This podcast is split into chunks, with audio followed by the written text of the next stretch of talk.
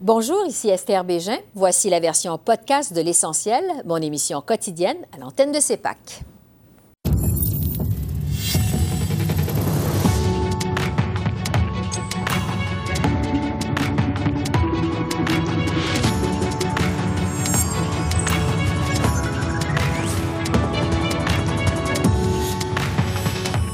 Le gouvernement Legault dépose son projet de réforme de la loi 101 et propose au passage de modifier la Constitution canadienne. Aux communes, le Bloc québécois demande au gouvernement Trudeau un appui sans équivoque. Une réforme qui renforce le statut du français dans toutes les sphères de la société québécoise. L'analyse du constitutionnaliste Julius Gray et de la chroniqueur politique Francine Pelletier. L'affaire We Charity. Justin Trudeau ne s'est pas placé en conflit d'intérêts, conclut le commissaire à l'éthique. On revient sur les dossiers chauds de la semaine avec notre panel de journalistes. Bonsoir, Mesdames, Messieurs. On débute ce soir du côté de Québec où le gouvernement Legault a présenté aujourd'hui sa très attendue réforme de la loi 101. Une réforme ambitieuse qui veut faire du français la seule langue officielle et commune au Québec, qui prévoit la création d'un ministère de la langue française et qui étend l'application de la loi 101 aux entreprises de 25 à 49 employés, de même qu'aux entreprises de compétences fédérales. Après la première mouture de la loi 101 en 1977, le premier ministre François Legault a parlé d'une journée historique pour le Québec. Ça va être le geste le plus fort qui aurait été posé depuis le dépôt de la loi 101 en 1977. Donc, 44 ans plus tard, un gouvernement nationaliste prend le relais du gouvernement Lévesque pour présenter une nouvelle loi 101. Dans ce projet de loi 96, Québec prévoit aussi inscrire dans la Constitution canadienne la reconnaissance de la nation et du français comme seule langue officielle et commune au Québec. Créer un poste de commissaire à la langue française, renforcer le mandat de l'Office québécois de la langue française. On prévoit la création d'un guichet unique pour la francisation des immigrants, plafonner la proportion de places disponibles dans les cégeps anglophones à 17,5% et assurer la nette prédominance du français dans l'affichage commercial extérieur.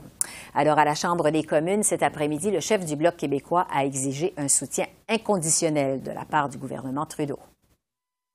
L'État québécois règle plusieurs enjeux qu'Ottawa ne voulait ou ne pouvait pas aborder. Le Québec fait ce que tous les gouvernements fédéraux ont refusé de faire depuis l'échec de l'accord du lac Meech, inscrire dans la Constitution que les Québécoises et les Québécois forment une nation, et une nation de langue française de surcroît.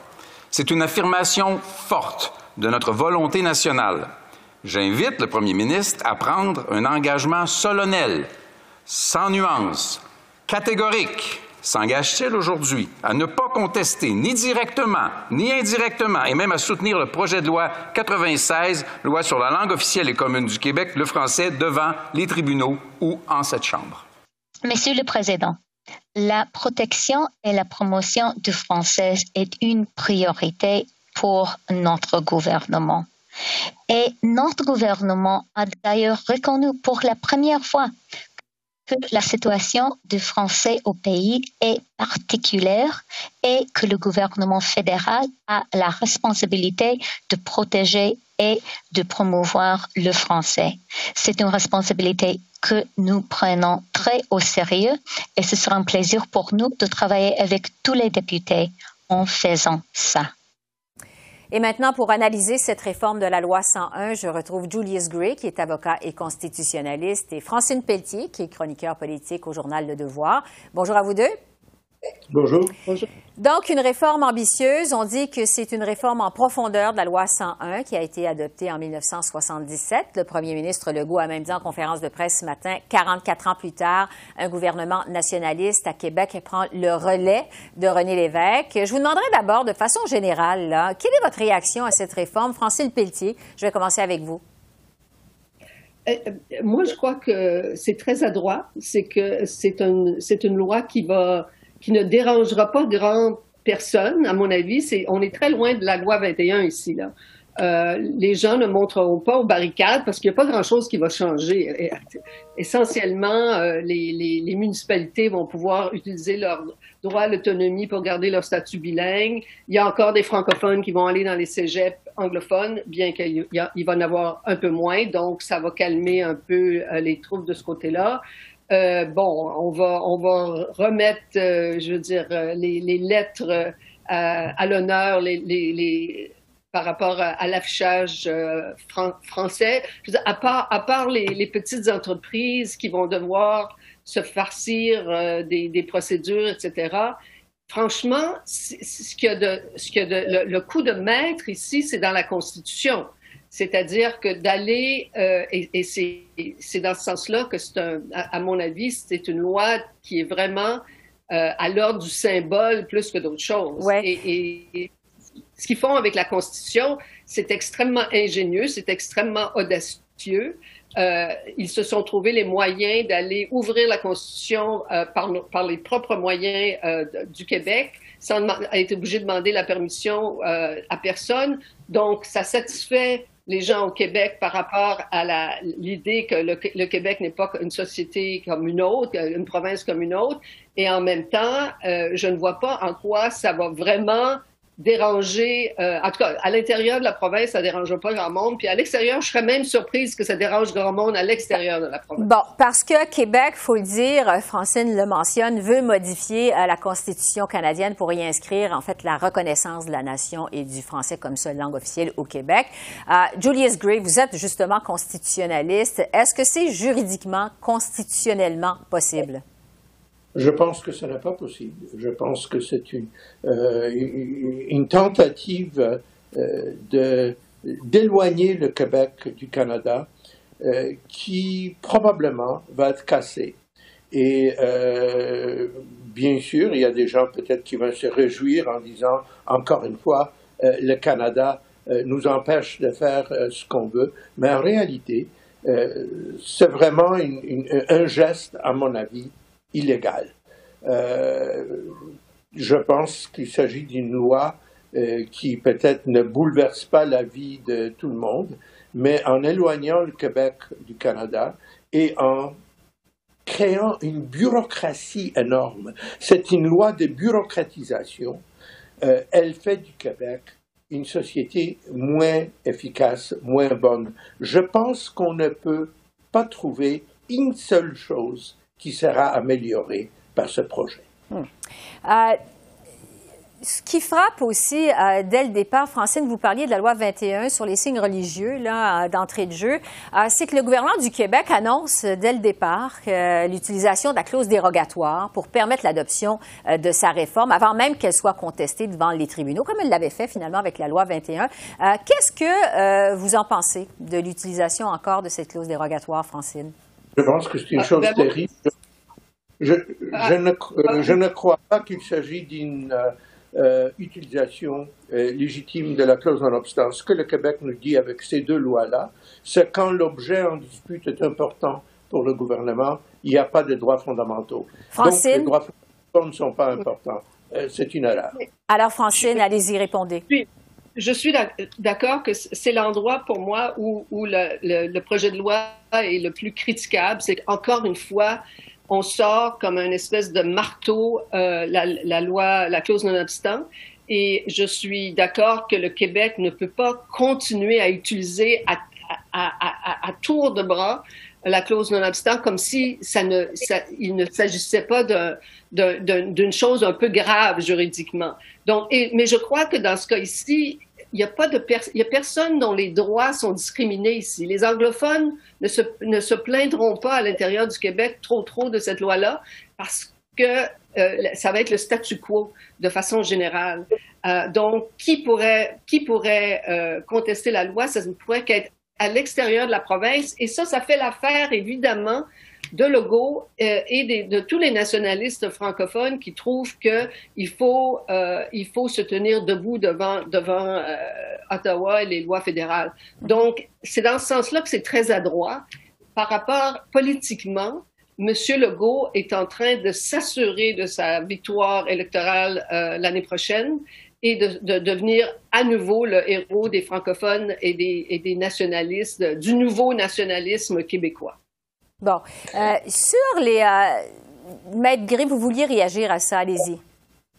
Non, tout ce que je voulais dire, c'est que euh, je, ne partage pas le point de vue de Francine à l'effet que rien ne changera. Il va y avoir des gens lésés, les gens qui ne pourront pas parler avec l'administration. Euh, dans les hôpitaux, dans les institutions, l'utilisation de l'anglais sera brimée de façon illégitime. Il y a, bien sûr, l'histoire des cégeps est importante.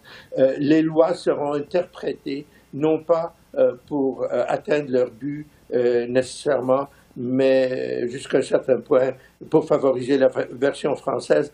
C'est toutes des choses qui vont affecter les gens. Et je suis certain euh, que les gens qui demeurent au Québec, non seulement les, anglophones, les allophones et beaucoup de francophones, vont s'opposer. Euh, je suis d'accord que ce n'est pas euh, ça ne va pas bouleverser la vie de tout le monde d'une journée à l'autre, mais c'est une loi grave c'est une loi qui brime les, droits fondamentaux et une loi qui pourrait constituer un pas euh, vers la souveraineté. Je ne dis pas que c'est un mal en soi, mais sans référendum, comment peut-on faire ça? Bon, euh, le temps file. Euh, il reste vraiment juste quelques minutes. Je vous entends quand même sur les différentes mesures qui sont proposées dans cette réforme, comme la création d'un ministère de la langue française, d'un poste de commissaire à la langue française, la volonté aussi d'accorder plus de pouvoir à l'Office québécois de la langue française, Francine. Euh, est-ce que vous pensez que ça va avoir des impacts, des résultats concrets sur le terrain, et particulièrement à Montréal? Non, moi je pense que c'est là que la loi est le plus critiquable, en plus de l'utilisation, encore une fois, de la clause dérogatoire. C'est que, comme je dis, on met des ministères, on met des commissaires, on met euh, des, des, mesures qui, qui, sont en fait plus d'ordre symbolique que euh, pratique.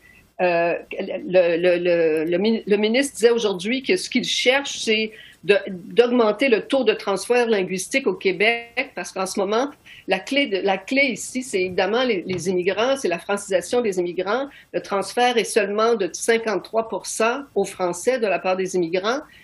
Je ne vois pas, il n'y a rien dans ce, projet de loi-là qui va faire en sorte que le taux de transfert va augmenter subitement chez, les, chez les immigrants euh, du jour au lendemain, là, simplement parce que on va demander, on va exiger un peu plus de français ici. Et selon moi, je, contrairement à, à, Maître Gray, je crois qu'il n'y aura pas beaucoup de, de ça, ça, va rester pas mal ce qu'on connaît en ce moment. Je ne vois pas que ça, ça, change la vie quotidienne de grand monde dans les magasins ou même dans les ou même dans les euh, les, les, les, les, commerces euh, euh, tant que ça. Ah, donc, je pense que la promotion du français, ça demeure à être fait et c'est ce qu'on pense, c'est ce que le Québec ne fait jamais. Plutôt que de sortir des lois euh, et de mesurer des lettres, on devrait promouvoir la culture. On veut, si on, si on veut que les gens parlent français, c'est parce qu'on veut que les gens soient excités par la culture francophone et c'est ça qui manque au chapitre à chaque fois. Euh, Alors, malgré, oui, vous voulez réagir, allez-y. Oui, euh, je suis d'accord avec Francine qu'un des, grands problèmes, c'est la bureaucratisation, le nombre de rapports, le nombre d'inspecteurs, euh, la lourdeur de, cela. Et j'ai toujours dit, c'est pas un problème de la langue comme telle, c'est l'administration, euh, le style d'administration québécoise qui me fait dire ce n'est pas du tout un État policier, le Québec, mais c'est malheureusement un peu un État inspecteur, ce qui n'est pas euh, la meilleure chose euh, au monde euh, pour l'efficacité. je suis d'accord également qu'il faut promouvoir le français, qu'il faut faire des choses pour le français. Mais cette loi-là ne le fait pas. Alors, c'est une réforme qui certainement n'a pas fini de faire réagir Julius Gray, avocat, Francine Pelletier, chroniqueur politique au devoir. Merci beaucoup à vous deux pour vos réflexions. Merci. Merci. Et c'est là-dessus que je vais retrouver notre panel de journalistes, Altia et Conrad. Et c'est Catherine Lévesque de la presse canadienne qui est avec nous ce soir. Bonsoir à vous trois.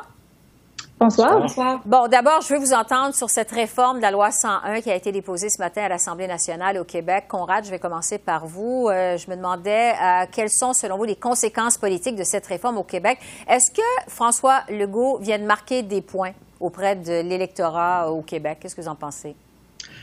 Ben, honnêtement, je pense que c'est trop tôt pour le savoir parce que la réaction de ceux qui militent pour la protection de la langue, langue française a été assez mitigée. Et quand M.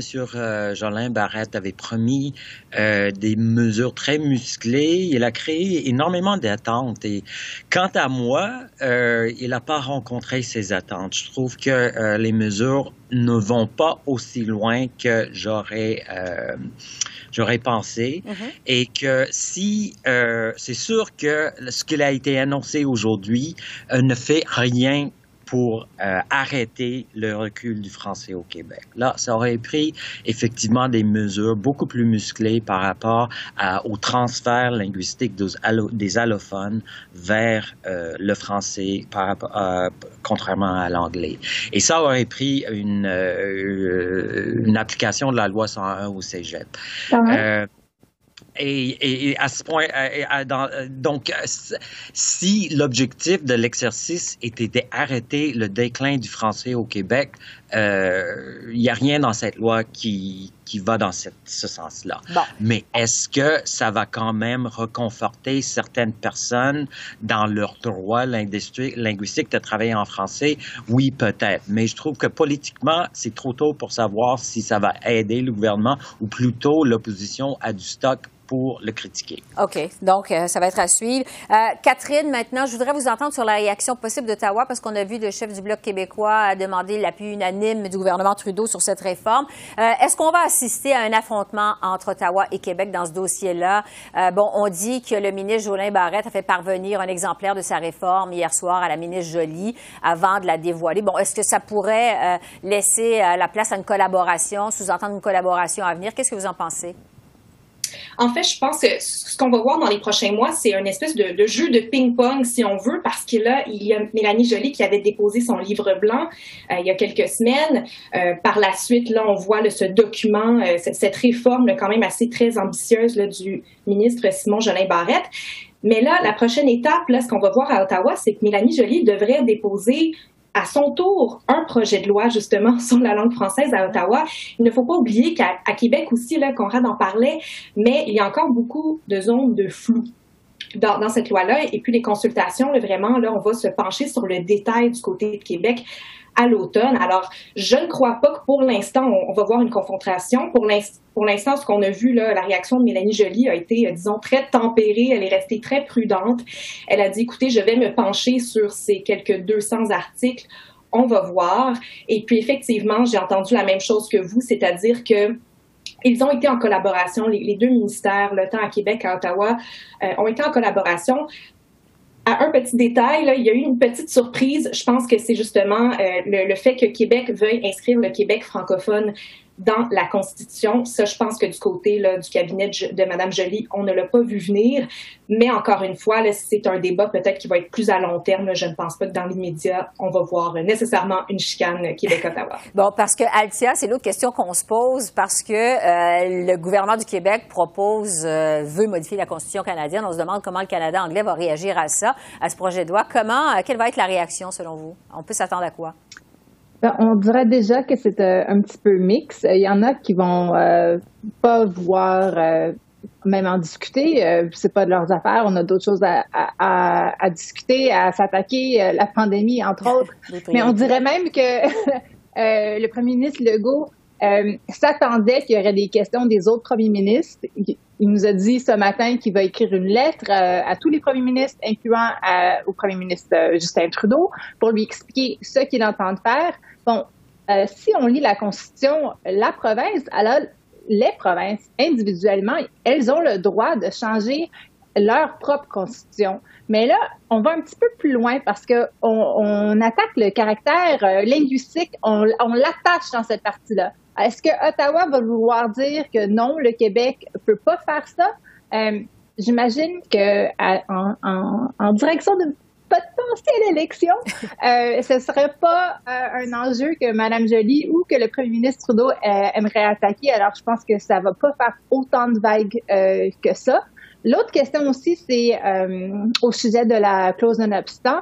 Est-ce que Ottawa euh, donnerait le droit aux gens d'utiliser euh, le, euh, le, programme qui, qui, qui de, de contestation judiciaire. exactement aux gens qui veulent contester cette clause-là.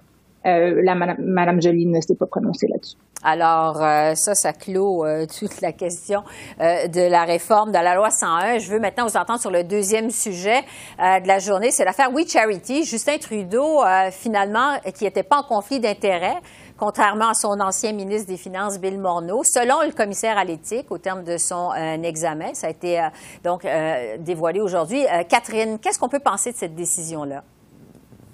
En fait, je pense que c'était la journée parfaite pour le gouvernement Trudeau pour, que ce rapport paraisse parce qu'il y avait là, tellement de nouvelles aujourd'hui. Vraiment, c'était, je pense, le, cocktail idéal pour les libéraux. Euh, certainement, donc je pense que c'est, c'est pas tellement étonnant. Euh, quand même, le, le, commissaire Dion a parlé d'apparence de conflit d'intérêts et puis une apparence de conflit d'intérêts, a-t-il insisté ça, ne brise pas la loi. Donc, M. Trudeau n'est pas venu violer la loi. Et puis, finalement, tous les faits, on, les connaissait déjà. Hein. donc, on, est revenu sur euh, la famille de M. Trudeau là, qui a eu ses contrats avec We Charity. Bref, il n'y avait pas grand-chose de neuf de ce côté-là. Euh, Monsieur Morneau, qui lui a été blâmé pour sa part, mais entre vous et moi, je, ne pense pas que ça change grand-chose. Monsieur Morneau, il a déjà reconnu ses torts. Il n'est plus au cabinet depuis plusieurs mois. Mhm. C'est de l'histoire ancienne. Donc, je pense que vraiment, de ce côté-là, euh, je, pense que le dossier est à peu près clos. Bon, euh, Altia, justement, est-ce que c'est la fin vraiment de l'enquête sur We Charity ou si ça pourrait euh, revenir hanter les libéraux dans d'autres comités aux communes? Ben, je pense que le fait que le rapport s'appelle Trudeau numéro 3, euh, ça va venir hanter le premier ministre euh, durant une campagne électorale, dans le sens que le premier ministre ne semble pas voir des conflits ou une apparence de conflit euh, dans l'exercice de son devoir et de ses fonctions.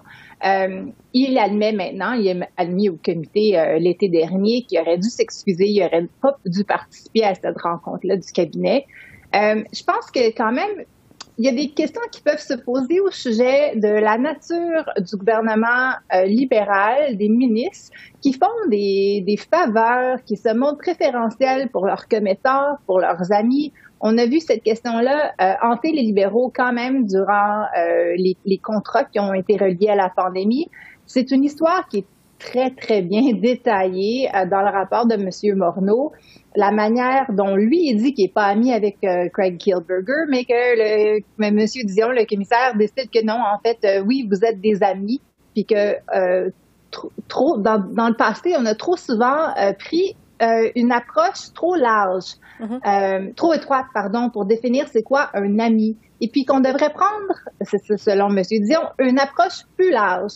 Euh, c'est oui, peut-être que vous étiez des, amis euh, pas très très proches, mais il est venu bruncher chez vous un dimanche, euh, vous l'avez félicité sur son nouveau bébé, il, vous, il y avait ton courriel personnel, vous êtes des amis, puis vous êtes allé, vous lui avez montré une préférence que vous n'avez pas montré à d'autres compagnies. Puis ça, je pense que ça s'applique pour d'autres ministres et ça, s'applique à d'autres enjeux aussi pour ce gouvernement fédéral. -là. Conrad, pour conclure sur We Charity. Mais évidemment, je crois que politiquement, la, question est morte et enterrée parce qu'elle a été blanchie. Mais à cela dit, je trouve, euh, je trouve les, conclusions de, du commissaire étonnantes.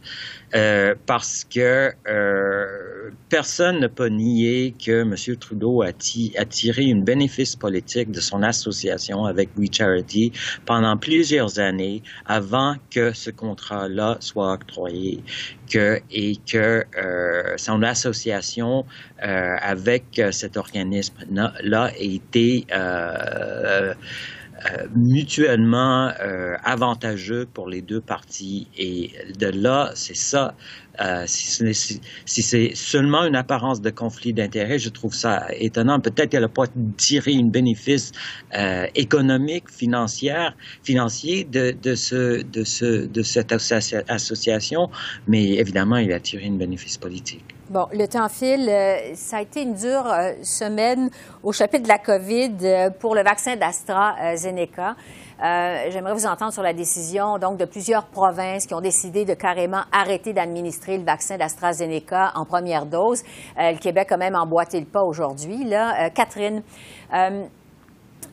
Est-ce qu'on doit s'attendre? En fait, le premier ministre Trudeau a continué à vanter encourager les Canadiens à prendre le vaccin d'AstraZeneca. Est-ce que M. Trudeau pourrait avoir un problème de communication, éventuellement? En fait, oui, ben, je, pense qu'en fait, c'est vraiment l'ensemble de la santé publique ici à Ottawa qui a un problème de communication parce qu'au final, hein, tout ça part de ce cafouillage là, de communication du Comité national sur l'immunisation. On se souvient, hein, la semaine dernière, ils ont fini par dire, par insister sur le fait que Pfizer et Moderna étaient des vaccins dit préférentiel, un message pas tout à fait nouveau, mais ils ont senti le besoin d'insister là-dessus, et ce, alors que, bon, il y a des, dizaines de milliers de Canadiens qui ont déjà reçu le vaccin, et la réaction, elle a été immédiate. Hein. On a vu les, les Canadiens qui ont été vaccinés avec AstraZeneca se demandaient s'ils ont eu un vaccin à rabais.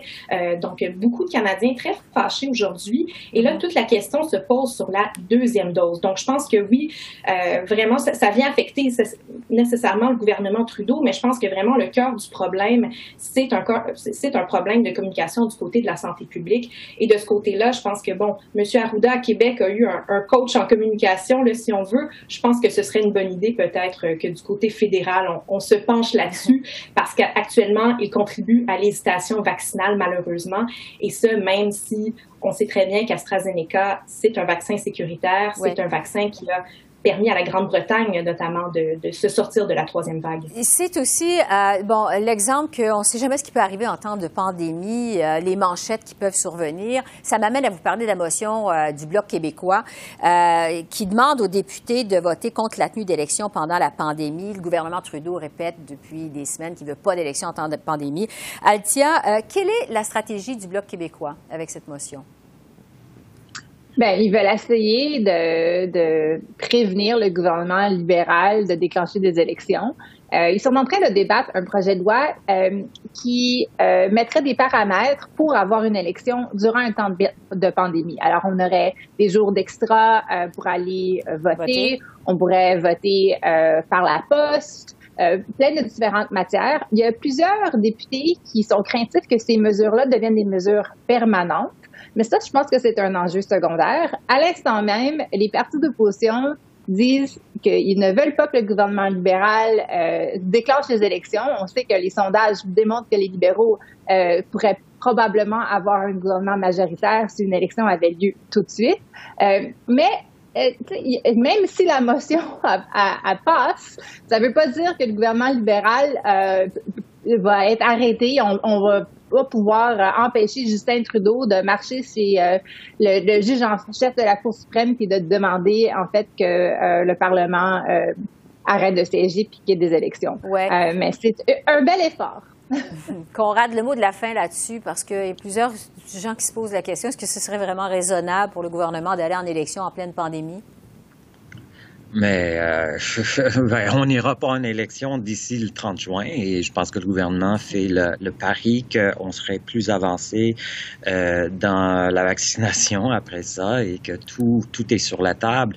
Et la motion du bloc, euh, tout ce que ça démontre, évidemment, c'est que le bloc a peur, que le bloc a fait le plein en 2019 et que le, les libéraux sont très, très, très, très focusés sur euh, le Québec actuellement. Et c'est pour ça que vous n'allez pas entendre gouvernement de Trudeau, euh, critiquer euh, les mesures de François Legault sur la loi 101 et, vous, et euh, ils vont aller de l'avant avec le projet de loi C10, même si la crédibilité du ministre Stephen Guilbeault est très, très, très endommagée dans le reste du Canada par rapport à la gestion de ce dossier. Mais le milieu culturel québécois est derrière ce projet de loi. Et les, les libéraux, et c'est pour ça que le Bloc veut, veut vraiment pas euh, aller en, élection. parce que euh, ce projet de loi euh, renforce le brand libéral au Québec énormément. Conrad, Altia et Catherine Lévesque avec nous ce soir. Merci beaucoup. Merci. Merci, à vous. Au revoir. Alors voilà, c'est comme ça qu'on a vu l'essentiel de l'actualité de ce jeudi 13 mai sur la colline parlementaire à Ottawa. Esther Bégin qui vous remercie d'être à l'antenne de CEPAC, la chaîne d'affaires publiques par câble. Je vous souhaite une excellente fin de soirée et je vous dis à demain et surtout d'ici là, continuez à prendre soin de vous. Au revoir.